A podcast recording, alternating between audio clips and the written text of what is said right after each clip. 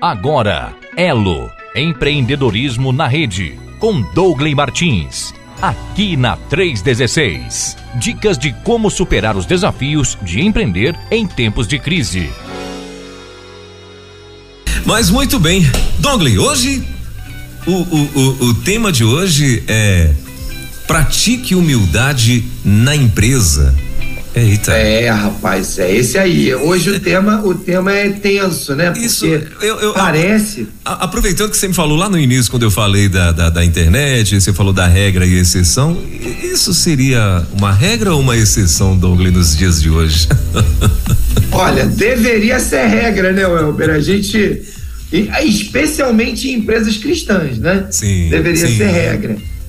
Mas ontem eu estava na, na, reunião de conselho com uma das empresas que eu acompanho, e o, uma empresa cristã, né? O uhum. empresário, o, o, acionista, ele é o executivo lá. E nós estávamos ontem numa reunião de alinhamentos, uma série de coisas, né? E nós abrimos lá na empresa um canal de ouvidoria recentemente. Sim. E aí, né? Qual é a razão? A razão é ouvir as pessoas e tentar traduzir isso né, em melhorias ali no dia a dia. Uhum. Bom, conclusão que a gente chegou, cara, é que às vezes a gente dá essa essa essa oportunidade para as pessoas e ao invés delas tratarem né, o problema no cerne da questão, vira vira aquele ambiente de falar de uma série de coisas desconexas, né, e que não produzem de fato a oportunidade de, da transformação, porque você observa o texto e você pensa, puxa, como é que eu trato, né? Não tem um lugar para eu pegar, não tem um, uma, uma narrativa, é, é um monte de coisa solta. Então, estávamos lá fazendo um exercício de tentar interpretar aquilo que quem escreveu né, gostaria de comunicar. E aí nos deparamos com um dos textos e, e, a, e esse, essas ferramentas hoje de ouvidoria, elas são anônimas, né? Uhum. E são digitais. Então alguém entra lá da casa dele, de onde ele quiser, uhum. acessa e ele vai fazer lá o seu relato, né? E um desses relatos falava sobre, é, sobre um líder que é, tinha tomado algumas posições, tinha feito uma, é, uma, uma, uma fala, né? Um pouco, um pouco dura, um pouco pesada, né? E a gente ficou fazendo né, as ponderações de quanto de, de um lado esse líder deixou de ser humilde e com isso construiu uma oportunidade para que a pessoa ficasse chateada. E do outro lado quanto talvez essa pessoa não, não foi proativa, né, ou não teve a liberdade de conversar com esse líder e expressar para ele ali na hora, né, olha, isso aqui não foi legal, né? criando um ambiente de confiança, onde as pessoas têm a liberdade de, por alguma razão, se elas falharem, serem exortadas em amor e a gente poder corrigir. Então, um pouco, pouco disso que vamos falar aqui também hoje. Muito bem. Maravilha. Então vamos lá. Antes de você dar início aí, Dongley, deixa eu só avisar aqui os nossos ouvintes que você pode participar aqui também desse bate-papo com Dongley Martins. Você pode mandar aqui o teu uh, o teu recado, a tua pergunta, né? Se quiser fazer, quiser colaborar de alguma forma, né, com esse bate-papo com o assunto de hoje, que é pratique humildade na empresa, você pode através do nosso WhatsApp mandar aí a tua mensagem de preferência até por escrito, viu? É, se puder por escrito. Se não, pode mandar gravado, tá? mas de preferência por escrito, porque gravado não tem como ouvir antes, né? E e, então a gente sempre filtra e tal. Mas enfim, você pode mandar por escrito em, em, último caso gravado, uh, a tua pergunta, a tua participação através aqui do nosso WhatsApp, o 11 9 3003 0316. Se estiver ouvindo a gente pelo aplicativo, você sabe lá tem o ícone do WhatsApp, é só clicar em cima e você já cai aqui e dispara o teu recado, tá bom? Dongley, contigo então, mano, vamos lá. Bora lá então. Como sempre, então, pessoal, vamos começar aqui Abra sua Bíblia aí, nós vamos ler hoje. O nosso, nosso conteúdo de hoje está baseado é, em Filipenses, no, na carta de Paulo aos Filipenses, a igreja de Filipe. É, eu, eu acho essa, essa carta preciosíssima, né? ela tem conteúdos especiais que nos ajudam a compreender é, e, e, ter, e ter discernimento sobre de, determinadas orientações, não só para a igreja, mas também para o nosso contexto, que é o mundo do trabalho, né, o contexto do nosso programa. Eu quero então me apropriar aqui da palavra de Deus no, no, no texto de Paulo à igreja de Filipos, no capítulo 2, versículos de 1 a 11. Abra aí sua Bíblia e vamos juntos, né?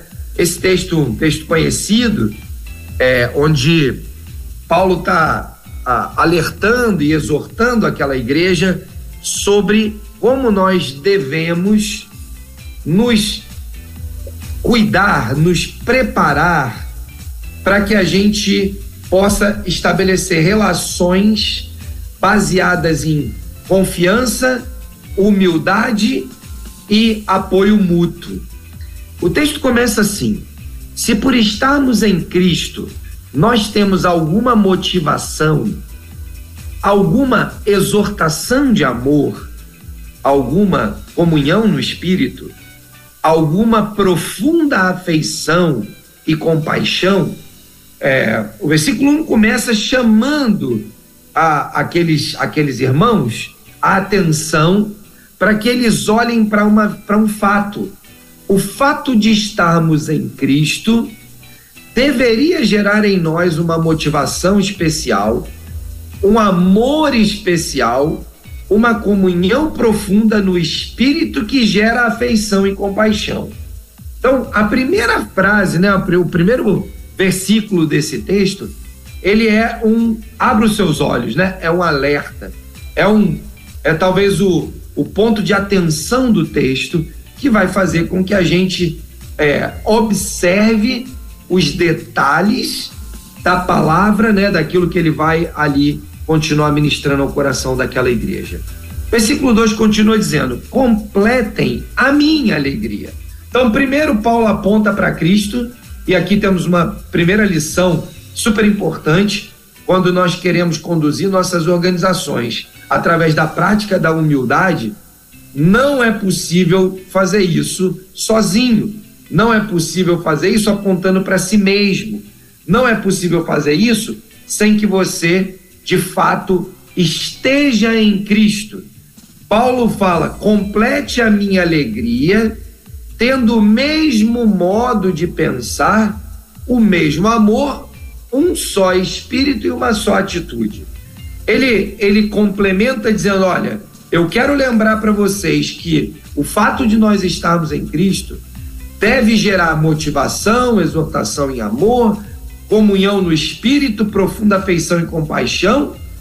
Mas eu também quero aproveitar e pedir: olha, completem a minha alegria, agora sou eu o líder sou eu, aquele que investe na vida de vocês, sou eu que cuido desse time, sou eu que lidero uma área na minha empresa, sou eu o empreendedor que estou buscando a alegria de tendo o mesmo modo de pensar, o mesmo amor, um só espírito e uma só atitude, ou seja, vamos unidos aqui buscar então esse objetivo comum.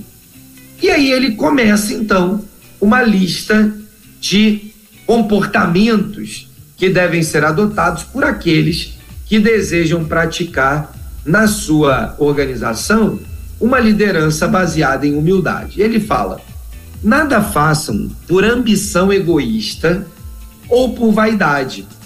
Não é incomum que no nosso dia a dia nas, nas organizações nós vejamos uma competição interna, em alguns lugares muito aguçada, em outros lugares menos aguçada, mas em todos os lugares você vai encontrar uma competição. As pessoas parecem que têm a necessidade de competir umas contra as outras, ao invés de somarem esforços e competirem contra o mercado ou contra a sua concorrência, lidar com o seu concorrente ao invés de lidar com o seu parceiro, com o seu colega de trabalho.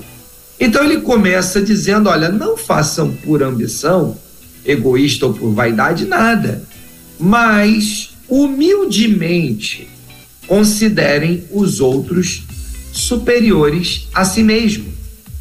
Olha, talvez essa seja uma das frases mais difíceis de você é, praticar ou ver acontecendo dentro de uma empresa. Esse é um exercício que precisa de muita intencionalidade. Considerar o outro su superior a nós mesmos, fazendo isso de forma humilde e sincera, e não um discurso vazio, não é um exercício simples e todos que estão nos ouvindo sabem muito bem disso. Seja pela natureza do pecado que habita em nós, seja pelo estímulo competitivo que há nas organizações, e eu aqui de forma nenhuma estou falando contra o estímulo competitivo, organizações, o mundo empresarial, ele é um, um lugar de, em certa medida, de um pouco de competição. É óbvio que isso precisa ter equilíbrio, precisa ter foco, precisa ter talvez direção para não virar de fato um lugar é, em que as pessoas destroem umas às outras, mas criar um ambiente saudável de disputa pelo, pelas conquistas propostas.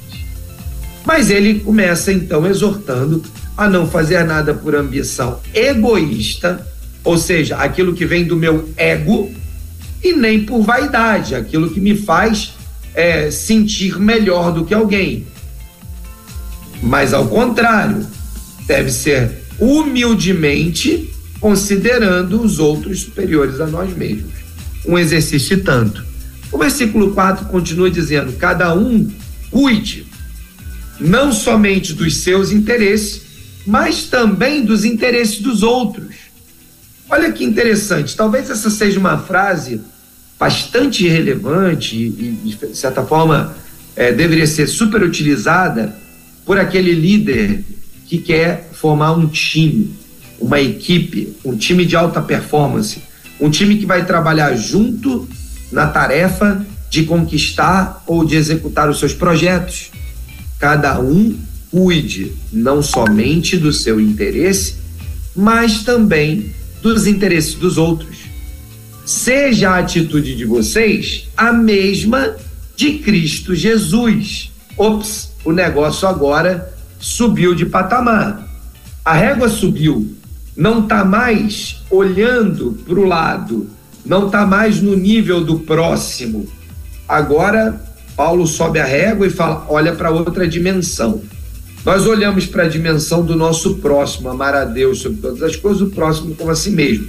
Paulo inverte a sequência e faz: olha, ame ao seu próximo, convivendo nesse modelo com ele. Agora vamos falar para cima, vamos falar da dimensão do amar a Deus. Ele diz: seja a atitude de vocês a mesma, não é semelhante, não é genérica, não é parecida, ele usa a palavra mesma. E a mesma é uma palavra simples de compreender, nós não precisamos nem ir no original, nem precisamos ir no grego para entender que a mesma é a mesma. Ou seja, olha para Jesus Cristo e faz a mesma coisa que ele fez. E aí ele continua dizendo que atitudes nós devemos olhar. Ele diz, no versículo 6, que, embora sendo Deus, não considerou que o ser igual a Deus era algo que ele deveria se apegar, mas esvaziou-se a si mesmo, vindo a ser servo, tornando-se semelhante aos homens. Vou parar por aqui eu quero pegar esses três versículos e, e tentar entender a expressão tremenda do amor de Deus que nos aponta para Jesus Cristo e nos ensina porque nos dá um modelo e ao mesmo tempo a responsabilidade incrível de você ter a mesma atitude que Jesus Cristo teve. Que, embora sendo Deus, não usurpou essa condição, não considerou, não falou, olha, eu sou Deus, carteirada.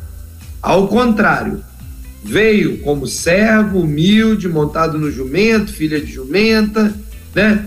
Cresceu numa família simples, carpinteiros, empreendedores. Jesus trabalhou ali nos negócios da família, ou seja, construiu sua vida com base na humildade, não com base na arrogância de ser o próprio Deus. Ele se esvazia de si mesmo, se torna servo, lava os pés, né? Vamos lembrar da cena da ceia, Jesus ali bota uma toalha em volta da sua cintura, chama os, os, os apóstolos lava os pés deles, como quem diz: olha, se eu posso fazer isso, é, acho que você também poderia fazer isso, né? E aí agora Paulo pega essa mesma ideia, Paulo pega esse mesmo princípio de Jesus sendo o próprio Deus, que acontece lá na cena, né, do, do lava-pés, Jesus sendo o próprio Deus, ele, ele, ele assume a posição do escravo mais humilde da casa. Naquela época, as pessoas andavam, as ruas não eram asfaltadas, muitas pessoas chegavam, né, depois de longas caminhadas às suas casas, e aqueles que tinham um pouco mais de posse, tinham os seus, os seus servos, eles tinham um escravo na porta da casa que estava ali com uma toalha, uma, bacia, uma bacia e água. Quando aquela, aquelas pessoas chegavam, eles lavavam os pés daquelas pessoas. A profissão mais, é, talvez mais simples e ao mesmo tempo mais é, humilde, mais um, talvez degradante da época, porque andava, né, o pé estava lameado, sujo, é, não tinha cortador de unha naquela época, né? Vamos lembrar disso, talvez aquelas unhas não estavam assim feitas no salão, né? E, e aquela condição toda. E aí Paulo agora vira para aquela comunidade na, na igreja de Filipos, para aquela cidade, e diz: galera, vocês precisam ter a mesma atitude de Jesus Cristo. E aí, quando a gente vai para dentro do nosso contexto empresarial, nós precisamos dizer uns, uns aos outros, através das nossas relações: olha, você precisa ter a mesma atitude de Jesus Cristo. Você, embora sendo dono da empresa, embora sendo o gerente da empresa, embora sendo supervisor, embora tendo um cargo de liderança, não usurpa o cargo de liderança, não usurpa a posição de dono, não usurpa a posição de gerente.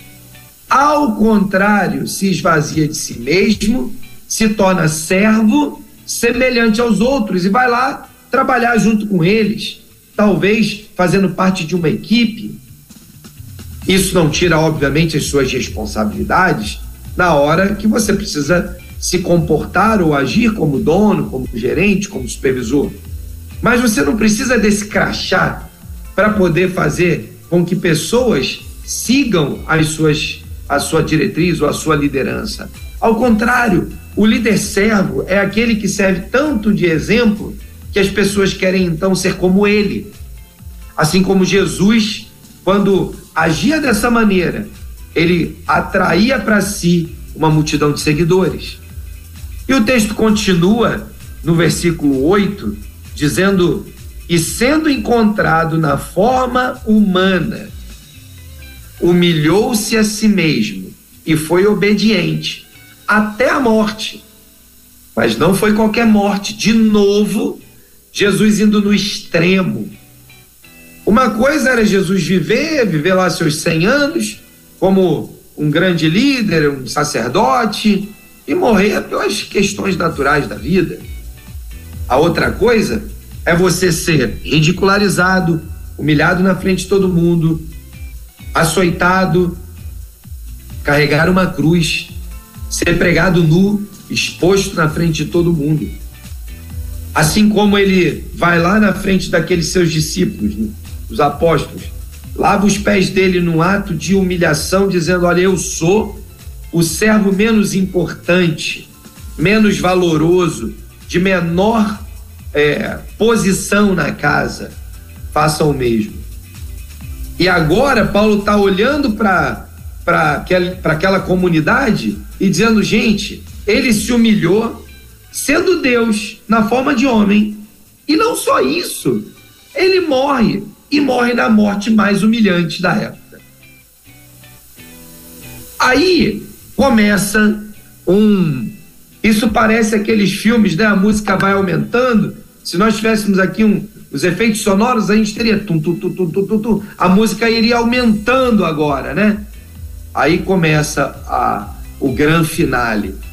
Por isso Deus o exaltou à mais alta posição e lhe deu o nome que está acima de todo nome, para que ao nome de Jesus se dobre todo o joelho, no céu, na terra e embaixo da terra, e toda língua confesse que Jesus Cristo é Senhor, para a glória de Deus Pai. É, é, é incrível, chega a arrepiar. Esse texto é um texto profundo demais, incrível demais. Porque muitos de nós, nas nossas organizações, desejamos a honra, desejamos a capa da revista, desejamos o palco, desejamos o sucesso, desejamos o resultado financeiro, desejamos tudo que a vida empresarial sim pode nos dar. Desejamos tudo que uma posição executiva pode nos dar. Desejamos tudo que a posição de liderança pode nos dar. Mas a maioria de nós não está disposto a se humilhar, a se tornar o servo mais simples da casa, o de menor valor, a se dobrar, a lavar os pés, a ser humilhado, a ser açoitado, a ser pregado na cruz, a ficar exposto nu. Nós não temos essa disposição, vamos falar a verdade, nós não temos. A maioria de nós não tem. E esse é o grande desafio. Como é que nós produziremos humildade nas nossas organizações?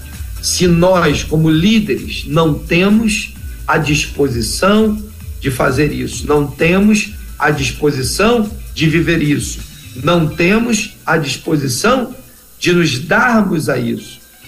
A probabilidade é que nossas organizações vivam da forma como nós vivemos. As pessoas imitam o líder, as pessoas olham para o nosso estilo de liderança e reproduzem. De modo que o texto termina apontando para uma conquista, apontando para o sucesso, apontando para a percepção daqueles que estavam em volta, daqueles que conviveram com Jesus, dizendo: olha, o nome de Jesus foi exaltado acima de todo nome. Os joelhos se dobrarão. Esse evento já tem acontecido desde a vinda de Jesus, dois mil anos atrás. Muitos joelhos têm se dobrado diante de Jesus. O cristianismo é a organização mais longeva da história da humanidade. A gente tem organizações aí de mil anos, mas não tem uma organização de dois mil anos.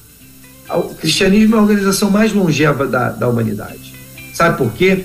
Porque o seu líder se tornou o cara da referência da liderança servidora, da humildade, da forma de conduzir o seu time e de se dar por ele. Agora, o resultado disso não foi um Jesus fraco, empobrecido, não foi um Jesus limitado que não conquista. Jesus venceu a morte, Jesus reina, Jesus voltou a reinar e Jesus voltará para resgatar a sua igreja. De modos que um dia, não só os joelhos que já se dobraram até aqui, todo joelho se dobrará e toda língua confessará que Jesus Cristo é o Senhor.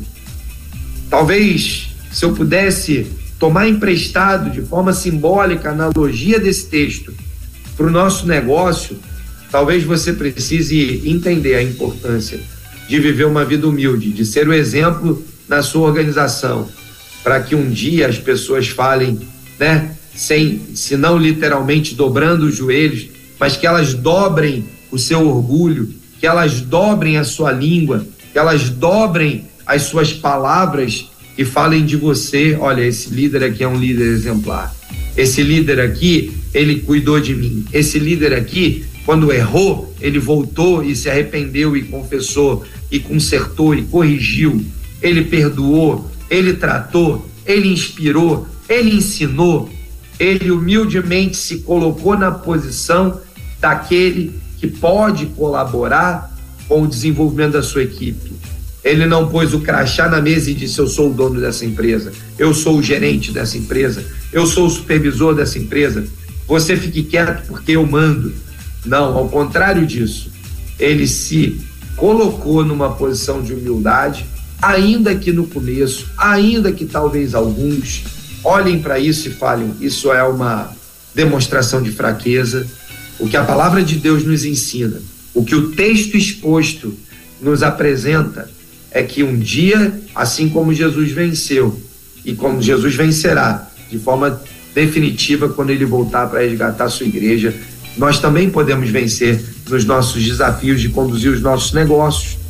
Eu quero terminar esse tempo de reflexão dizendo que na vida empresarial nós somos induzidos a pensar que nós somos os mais importantes. E quanto mais para cima do organograma é, o nosso nome aparece, mais isso nos engana e faz com que a gente né, pense e produza erros, estragos, alguns irreparáveis. Veja o exemplo de Satanás, um anjo importante na estrutura celeste, mas por orgulho, falta de humildade, ganância, queria ser igual a Deus e ocupar o seu trono. Qual foi o resultado disso? Uma rebelião, divisão e condenação. Agora vamos pegar o exemplo de Jesus, e aqui eu não estou comparando, botando Jesus no mesmo patamar de Satanás, só estou comparando os comportamentos. Jesus é Deus, Satanás é criatura, não tem como comparar.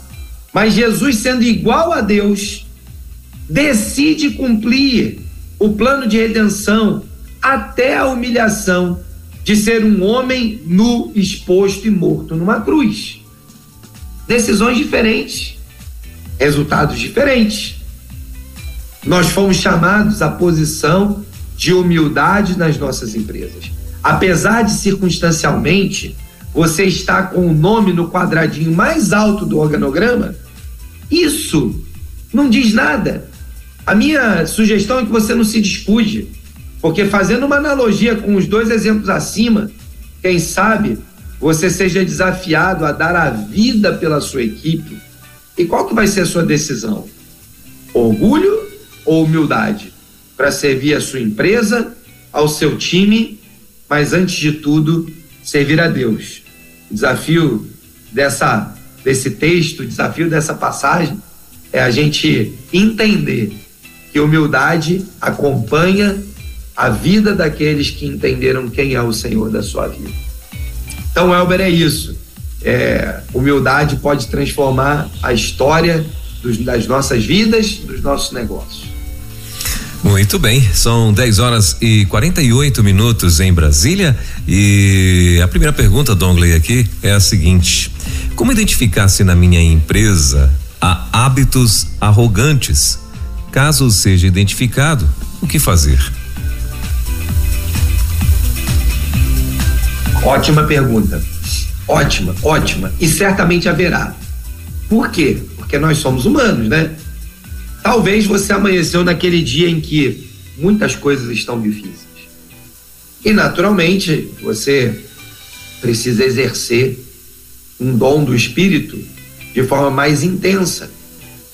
Você talvez precise domínio próprio, precise alegria, precise é, talvez paz, mas por alguma razão você não está naquele melhor dia. Agora, quando nós temos um comportamento de arrogância constante, isso não guarda relação com um dia, isso guarda relação com a natureza do nosso coração.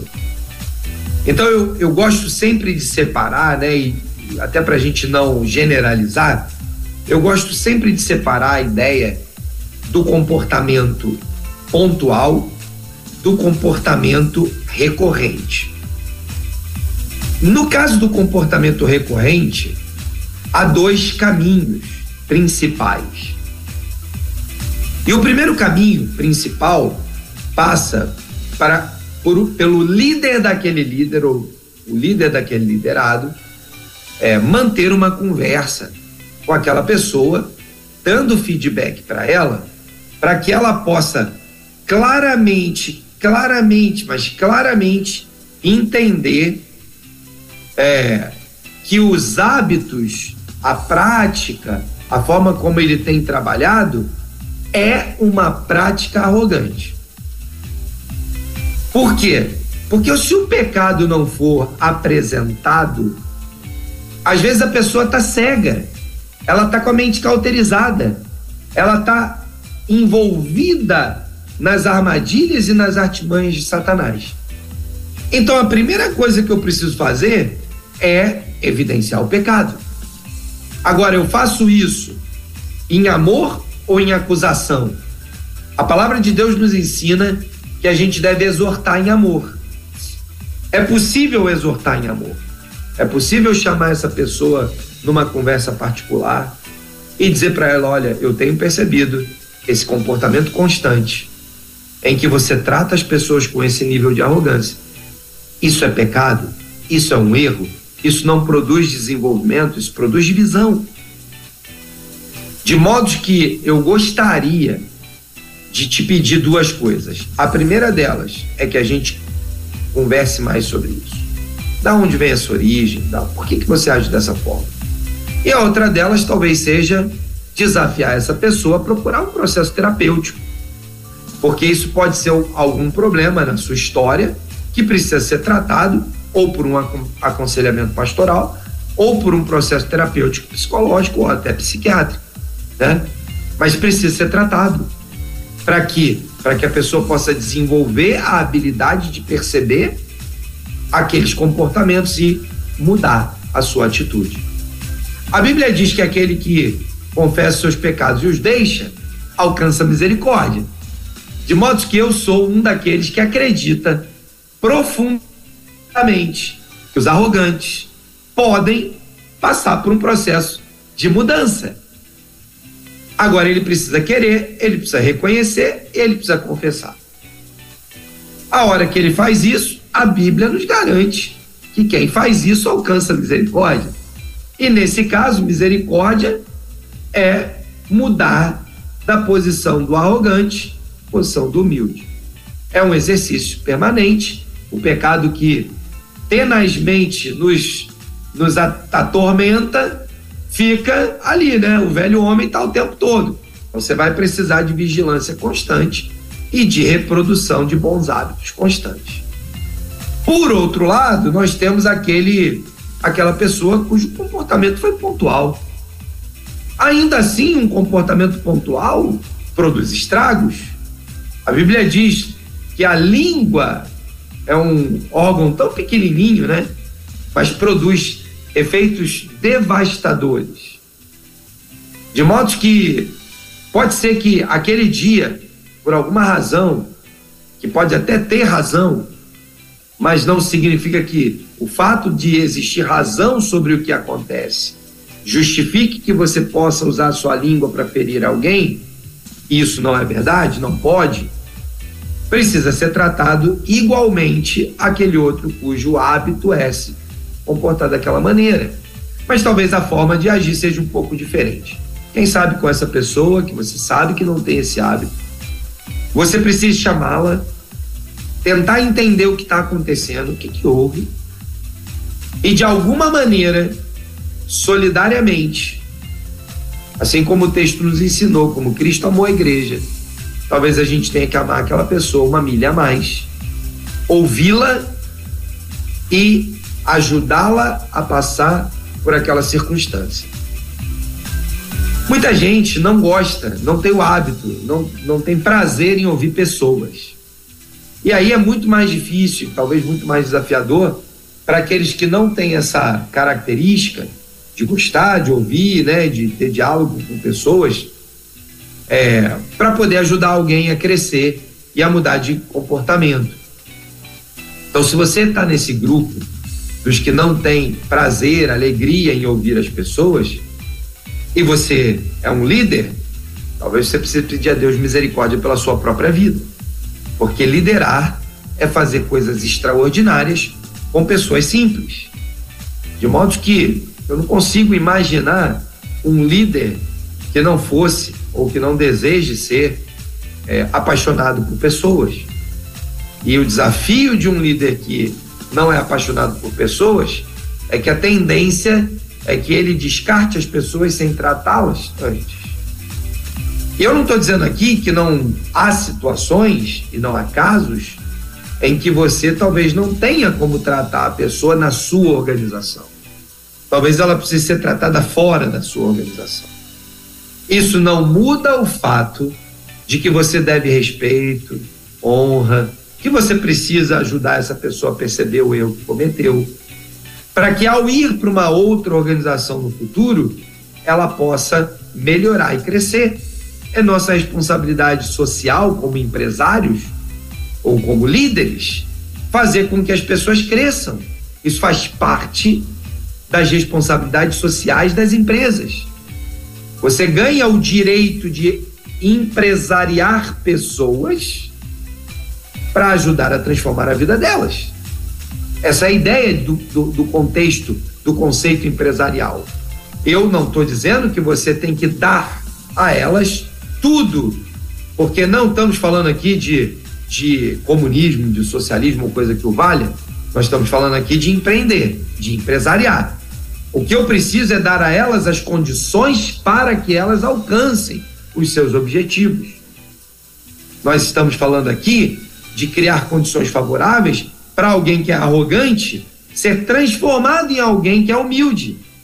Nós precisamos dar a oportunidade para que aquele arrogante que cometeu uma arrogância com alguém se arrependa, confesse seu pecado, ou seja, vá lá, converse com aquela pessoa, conserte o que ela fez, peça perdão e seja perdoada. Esse é o papel da empresa, é o papel social da empresa. E se nós não entendemos isso, nós simplesmente vamos abandonar nossa responsabilidade de identificar esse problema, tratar esse problema e ver a empresa progredindo e melhorando.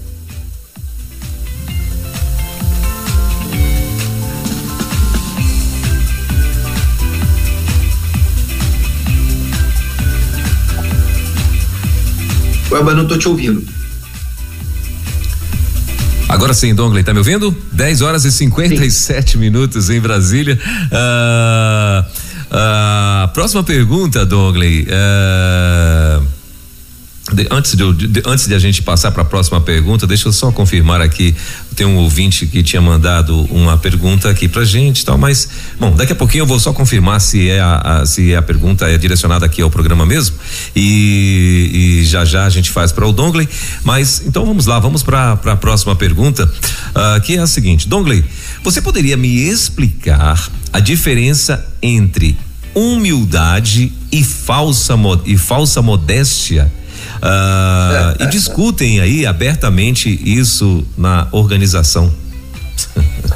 Muito bom, muito bom. Existe, sem dúvida, né? A gente até usa de vez em quando essa expressão sem falsa modéstia, né?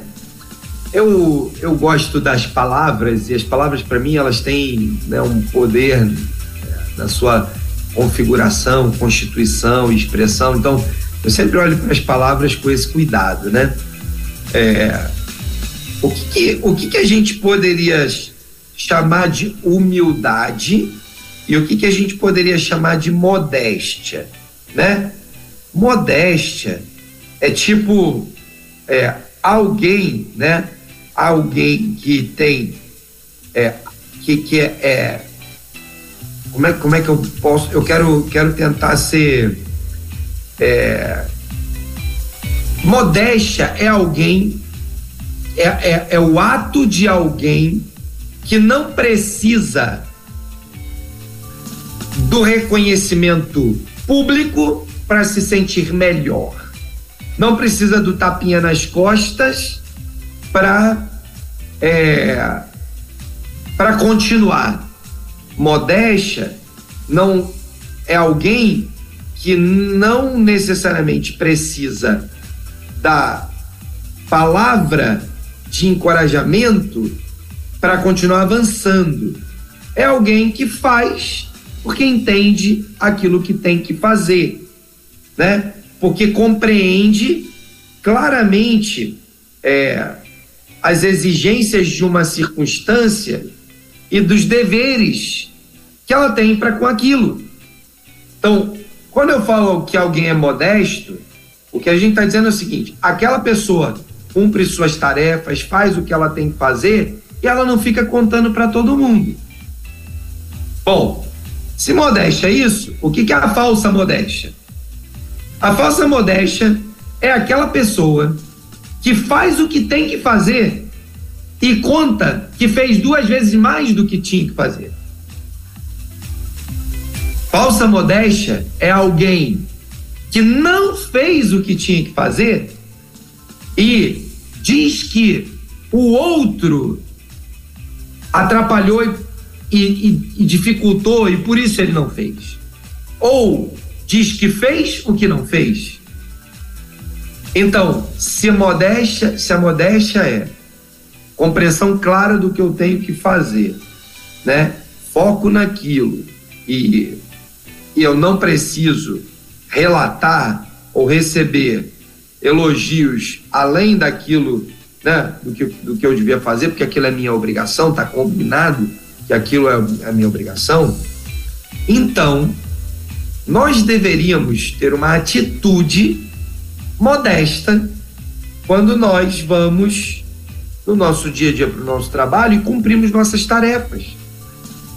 Uma vez numa conversa com um amigo empresário, ele disse: Cara, será que eu deveria pagar uma comissão para minha equipe de cobrança porque eles receberam um dinheiro que estava atrasado? Eu fiquei pensando naquela frase. Eu confesso que a minha primeira tendência era responder: ok, pô, se você a cobrança está atrasada, paga para o cara lá um bônus porque ele conseguiu receber. Mas na mesma hora eu fiquei pensando: falei, rapaz, se esse cara tem uma equipe de cobrança, supõe que ele precisa cobrar. Se ele precisa cobrar, supõe que alguém fica atrasado. Logo, fazer a cobrança daquilo que está atrasado é tarefa da equipe de cobrança. Ora, se é tarefa da equipe de cobrança, por que eu tenho que pagar um prêmio para ele fazer exatamente aquilo para o qual ele foi contratado? Ops! Aí, né? Aquelas reflexões. Aí falei, cara, eu acho que não. Na minha opinião, você não deveria pagar absolutamente nada além daquilo que você combinou de salário, né? Agora, vamos pensar junto aqui. Bom, uma cobrança bem trabalhada, bem feita, faz com que você deixe de perder. Então, se você deixou de perder, aonde esse dinheiro que você recebeu vai afetar, vai melhorar? vai melhorar o resultado da empresa. Ok, então vamos criar um programa de participação nos resultados da empresa? E aí, aquela equipe e outras equipes que fazem parte da organização têm o direito de serem presenteadas por você com parte do resultado da empresa. Ele falou, cara, fantástico. Vamos criar um programa de participação nos lucros. Então, e a gente distribui do resultado. O cara vendeu mais, ele ganhou a comissão dele já pelo trabalho de vendas. Ele vendeu mais, melhorou o resultado, lá na hora que a gente for distribuir o resultado, ele ganha um prêmio adicional. O cara da cobrança fez o seu trabalho direito e evitou que tivesse problema de atraso, ok, ele está recebendo lá o seu salário. Ele conseguiu cobrar e recuperar um dinheiro que estava perdido ou atrasado, gerou resultado para a empresa, ele participa do resultado da empresa. De modo que, no final dessa história, Welber, a, a questão básica é que nós precisamos nos cuidar com aquelas pessoas que fazem o mínimo e fazem muito barulho, né? Como diria o pessoal, né? É, a galinha quando bota um ovo, faz barulho, cacareja. E o pato, quando bota um ovo, não faz nada, fica quieto. Se eu pudesse, mal comparando, dizer que a, o pato é modesto e a galinha é arrogante, né? Usando esse, esse exemplo, né? Essa brincadeira aí do, do barulho dos animais nas atividades que eles foram feitas para fazer Galinha foi feito para botar ovo, pato foi feito para botar ovo. E os dois, quando põem o ovo, se comportam de forma diferente. Eu não estou dizendo com isso que você, como líder, como parte de uma equipe, não precise contar os seus feitos. Mas uma coisa é contar os feitos E a outra coisa é se vangloriar de coisas que você não fez e aí cair lá no campo da falsa modéstia. modéstia. E do outro lado, no limite, cair no campo da arrogância. Então, esse, esse é um tema muito comum, presente no cotidiano das organizações. Não acho que exista nenhuma organização que não tenha isso. O que eu acho é que nós, como líderes, precisamos nos cuidar para não dar espaço para esse tipo de comportamento ou o que é pior, estimular esse tipo de comportamento. Há líderes que, porque o seu comportamento também é esse, acabam estimulando seus liderados a viverem dessa maneira. De modo que a gente precisa muito, mas muito, muito da graça de Deus para que essa, essa, essa questão seja controlada dentro das organizações. Agora, muito bem, agora são 11 horas e seis minutinhos. Dongley, a próxima pergunta aqui é o seguinte: uh, suponhamos que a arrogância tenha aí atrapalhado, né, a empresa de crescer. Aí a pergunta é: o que fazer? Bom, é, vamos supor, vamos supor que a arrogância está espalhada pela empresa como um todo. Então, talvez a gente tenha um problema que nasce no cerne da empresa, que é o seu grupo fundador. E aí, a pergunta é: há possibilidade de uma mudança numa organização orgulhosa, quando os seus fundadores são orgulhosos, os seus líderes são orgulhosos?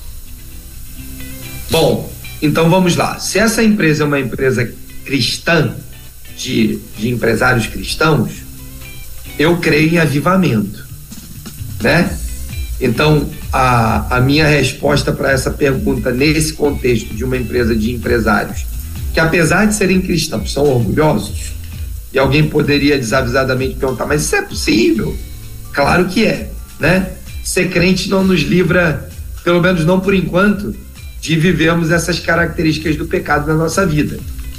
Então, se aquela, aquela empresa né, é liderada por cristãos, é, eu creio em avivamento e creio no reavivamento. E uma das coisas que o reavivamento faz, né, ou o avivamento faz, é, numa empresa ou numa igreja é quebrar o orgulho, é humilhar aqueles orgulhosos ao ponto de se ajoelharem e confessarem seus pecados. De modo que talvez a solução para esse problema seja você buscar conselhos, né? Quem sabe aí no seu pastor e dizer, olha, nós somos uma empresa orgulhosa e arrogante e nós reconhecemos isso. Eu preciso de ajuda para mudar e eu preciso de apoio para mudar de dentro para fora. E talvez isso demande muito tempo, talvez tenha que perder algumas pessoas, talvez, né? Ou talvez, quem sabe, seja uma experiência semelhante a essa que o povo judeu vivia no, no Antigo Testamento, né? De orgulho, afastamento de Deus, e aí de repente o Senhor vinha e trazia um processo de reavivamento incrível, restaurava o povo, restaurava a comunhão. Infelizmente, mais ali na frente caía de novo. Mas o Senhor fez alguns avivamentos dentro do povo. Então eu creio nisso, eu creio que sim há essa possibilidade. Agora, se a empresa não é dotada de um líder cristão, né, ou de pessoas com influência na liderança, que tem esse perfil para ir lá e dizer isso e confrontar esse pecado, o desafio é bem maior, Albert, é bem maior. Porque o orgulho e a arrogância, eles têm uma, um certo glamour nas organizações, um certo status nas organizações. Ninguém gosta de, de ser oprimido por um arrogante orgulhoso Mas as organizações que não têm esse valor, que não têm esse temor, elas olham isso às vezes como força, né? O cara é forte, o cara embate bem, o cara compete bem, né? E no fundo o que está ali por trás daquela competição não é nada de competição, é orgulho e arrogância.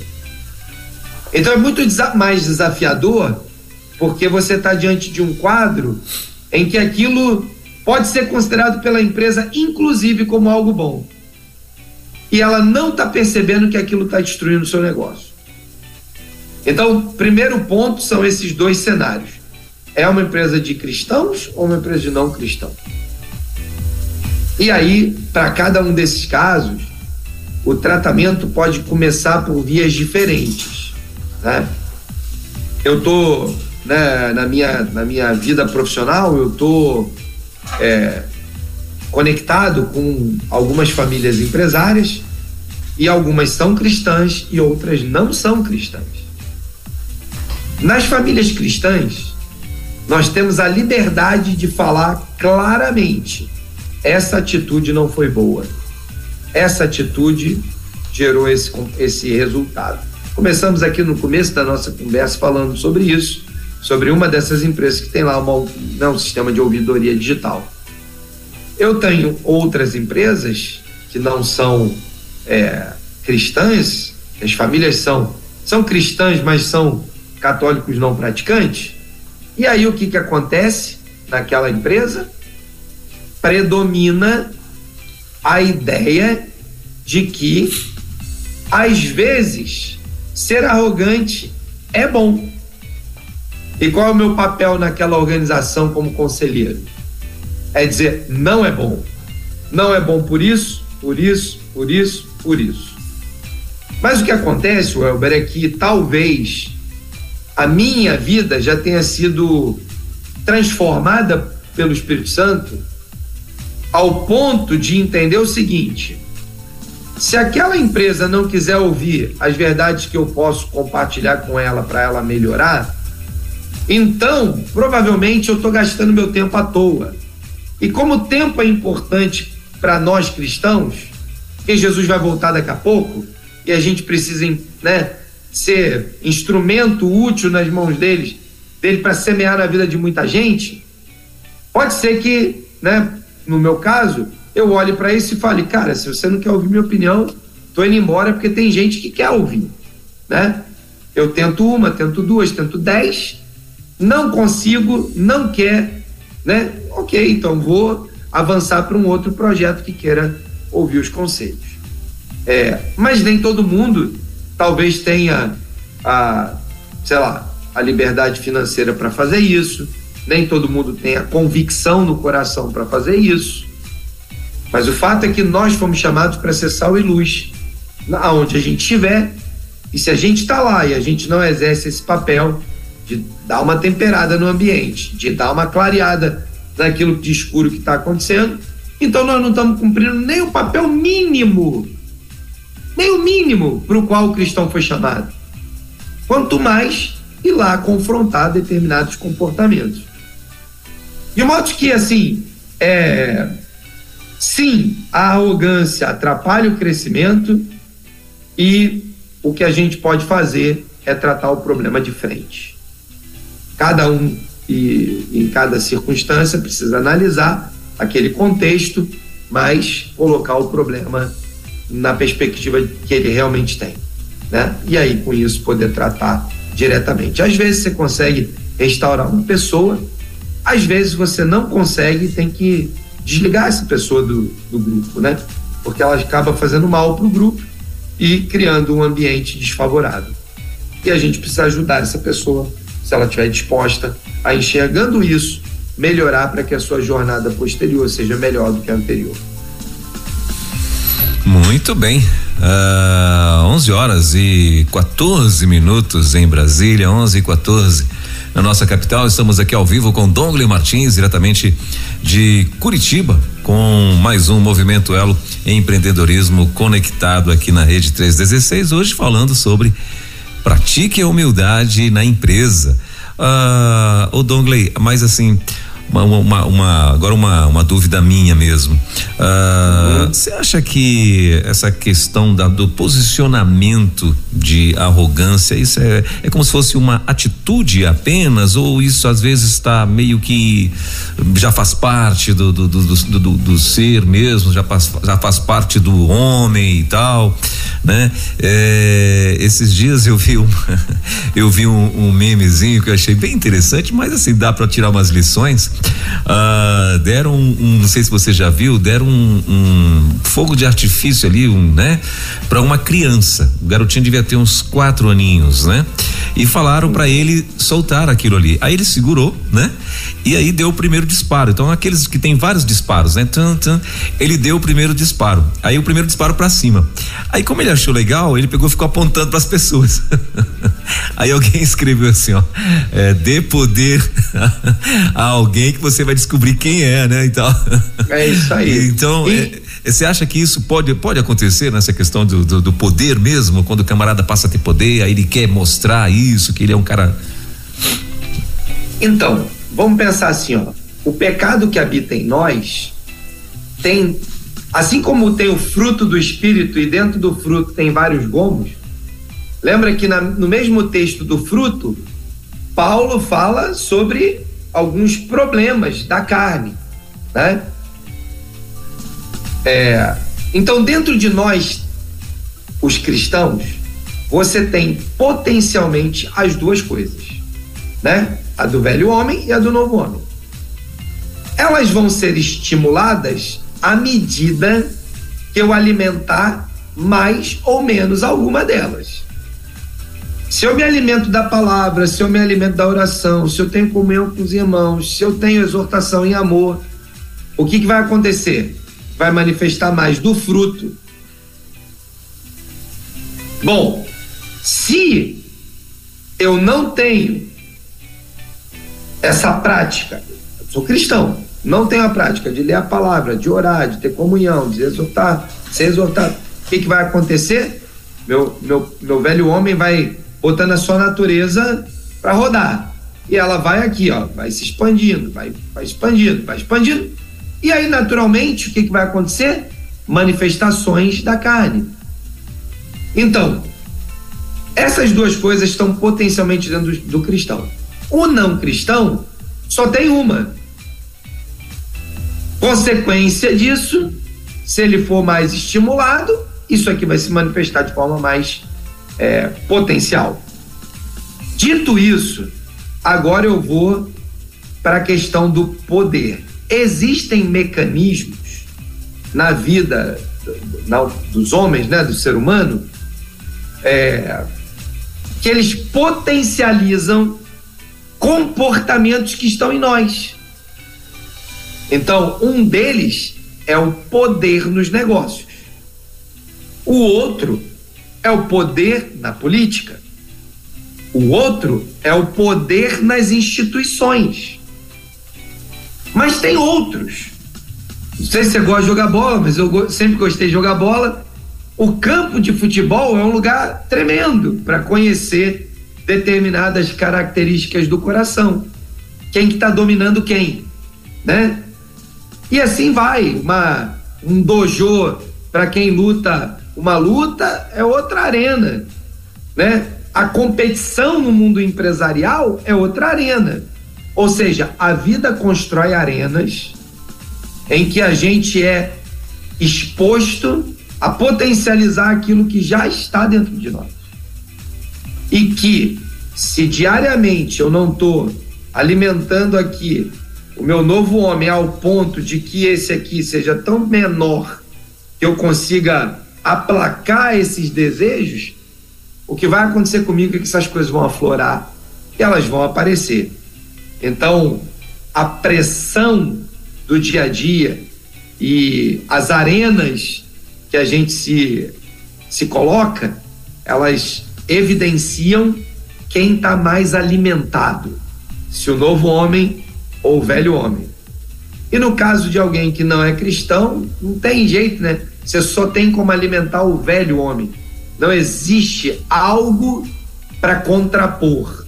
Então, supostamente, nós deveríamos ver menos, bem menos, para não dizer talvez quase nenhum cristão nesses, nessas arenas da vida, né? Perdendo o controle, porque o fruto do Espírito está lá e o Espírito Santo domina a vida dele. Infelizmente, a prática da vida nos mostra, nos ensina que nem sempre isso tem sido assim. É, a frase é, é, é, quer conhecer alguém, dê poder a ela. Essa era, era a é. frase. É, é assim, é até, é até engraçado porque o garotinho, ele quando ele vê que ele tem ali, né, o, a, poder mesmo, em resumo era isso mesmo, ele começa a apontar pra galera, pro pessoal, não faça isso, não, enquanto o Mato dizia, não faça isso, aí ele apontava pra todo é isso aí. Eu poderia fazer uma comparação, né, o Elberdu, o menininho pode ser o seu novo homem menininho, Sim. que não consegue dominar a sua vida. Por que que ele é menininho? Às vezes o cara tem 40 anos de igreja e o velho, o novo homem dele é um menininho, com um rojão na mão. É, é isso, né? Fazendo uma analogia simples. Muito bem. Douglas, é isso. Ah, o Movimento Elo, toda terça-feira, a gente tem esse bate-papo aqui com o Douglas. Terça-feira que vem? Tem um assunto Terça-feira que vem temos, vamos aqui, hum. vamos falar no, no, no próximo encontro sobre sabedoria para os negócios. Uhum. Né? Se eu preciso lidar com essa questão toda aí, né, que a gente acabou de falar dos comportamentos, então, cara, precisa de sabedoria nos negócios para a gente conduzir isso. Então, vamos falar do poder da sabedoria nos negócios. Muito bem. Então, semana que vem, poder da sabedoria nos negócios aqui no nosso movimento Elo Empreendedorismo Conectado com Dongley Martins. Dongley, obrigado, querido, mais uma vez. Deixa eu te liberar que hoje a gente atrasou tudo por aqui. Eu tô. Tá tranquilo, meu amigo. Muito obrigado. Não, tá tranquilo. Fica Sim. tranquilo. Foi ótimo. Muito obrigado pela prosa de hoje aí, né? Espero que muitas pessoas possam ser alcançadas aí pela nossa conversa, pelos vídeos no futuro e que o Senhor possa ministrar o coração de cada um. Obrigado pela, pela, pela oportunidade de estar junto aqui contigo, compartilhando um pouco desse, dessa visão com, com as pessoas que nos acompanham, né? Semana abençoada aí para você. Maravilha. Dongle, obrigado, querido. Nós que agradecemos em nome de toda a audiência aí da rede, a gente agradece aí a tua participação, né? E terça-feira, permitido Deus, estaremos de volta aí com mais um Movimento Elo Empreendedorismo conectado com Dongle Martins. Obrigado, querido. Até lá então. Forte abraço, semana Valeu, abençoada. Ótima semana, valeu, tchau, tchau. Elo, empreendedorismo na rede, com Douglas Martins. Baixe agora os podcasts em nossa plataforma rede316.com.br. Dicas de como superar os desafios de empreender em tempos de crise.